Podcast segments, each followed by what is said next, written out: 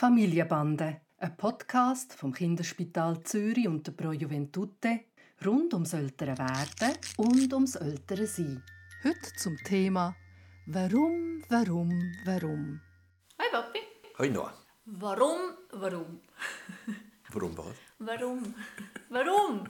Er hört nicht mehr auf. Der Tani hört nicht mehr auf. Es ist einfach eins Warum nach dem anderen. Und also eben, er, irgendetwas, was ihn interessiert und er fragt warum und ich gebe ihm eine Antwort und dann fragt er aber warum das und dann gebe ich ihm nochmal eine Antwort und es ist, es ist fast endlos. Also, was will er genau wissen? Wie die Sachen funktionieren oder wie lange ich mitmache?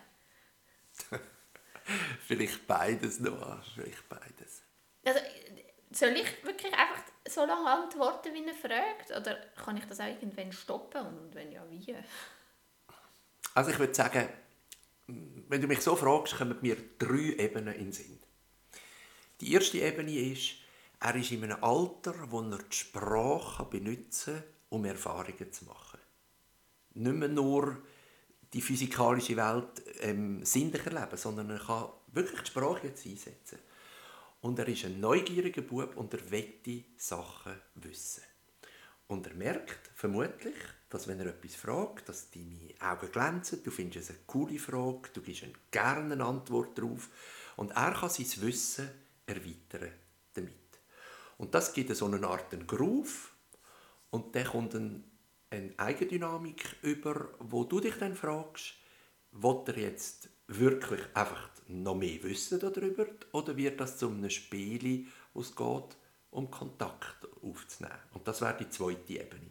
Dass er eigentlich die Sprache braucht und die Warum-Warum-Fragen, um einfach mit dir im Kontakt zu sein und zu schauen, was passiert jetzt zwischen uns zwei. Und die dritte Ebene, das ist dann äh, deine Befindlichkeit. Also ich glaube, wenn du merkst, jetzt fällt es dich nur noch an von Nerven, dann, äh, dann ist der Kontakt nicht mehr gut. Also du musst wie auf die Meta-Ebene gehen und dir überlegen, wie geht es eigentlich dir damit. Und auf die Strategien, wie man mit dem umgeht, komme ich gerade zu reden. Mhm. Aber das erste Mal glaube ich, dass es etwas Wunderbares ist und er wirklich über die Sprache wette etwas erfahren. Jetzt, ich habe das auch schon erlebt und ich finde das grandios, wie er das macht, oder? Dann schaut er dich so an und es interessiert ihn, man hat das Gefühl, es interessiert ihn jetzt nicht mehr wirklich um was es geht, sondern fragt einfach nur noch mit dem Unterton, warum, oder? ja, genau. Und ich glaube, nochmal, wenn du ganz negative Gefühle hättest, dann müsstest du ähm, sagen, ähm, du hast ganz gute Fragen gestellt, aber jetzt muss ich für mich etwas anderes machen im Moment. Und nachher habe ich wieder Zeit für dich. Ich werde zwar dann auch warum fragen, aber, aber ähm, das müsste ich so machen. Aber ich habe kürzlich eine Idee gehört, die ich mir auch noch nie so überlegt habe und die hat mich absolut überzeugt. Nämlich, dass man nicht mit einer Antwort zu dieser Frage reagiert, sondern dass man die Antwort in eine Geschichte verpackt. Das heißt, du bietest ihm nicht gerade Anfang Angriffsfläche, wieder mit Warum zu reagieren, sondern du packst eigentlich das Thema oder die Antwort in eine Geschichte hinein, wo du erfinden musst oder parat hast für das allenfalls, aber wo du das Thema, das er angreift, in eine Form packst, die für ihn interessant ist. Und dann lässt er dir zu und kommt aus dem Warum-Modus raus und du kannst es zum Abschluss bringen. Kannst du mir, kannst du mir ein Beispiel geben? Also zum Beispiel hat er mich gefragt, warum ist der Mond rund?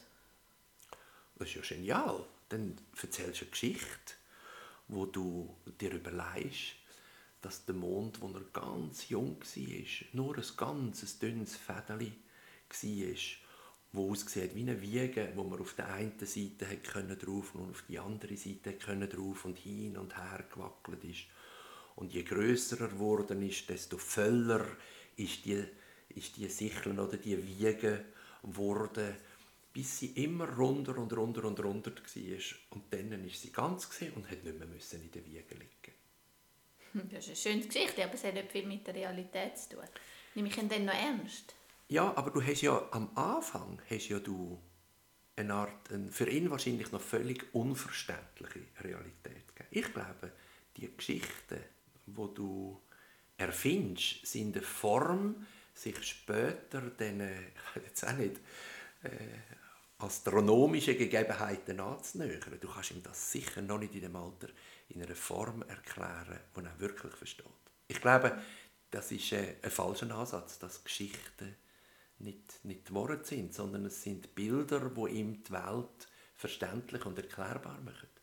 Ja, das ist ganz ein schöner Gedanke. Und es ist auch wirklich ein Instrument, um damit umzugehen. Das heißt, ich beantworte ihm die Fragen, die ihn interessieren, schaue, wie fest ich, ähm, wie fest ich es überhaupt weiß, wie fest ich darauf eingehen kann. Und wenn ich merke, dass es nicht mehr nur darum geht, dass er Interesse hat an der Antwort, am Inhalt, sondern dass es eben einfach das Spiel ist, um in Kontakt zu sein mit, mit, mit mir, dann lasse ich es kippen und erzähle ihm das Geschichte und hole ihn so aus, dem, aus der Schlaufe raus.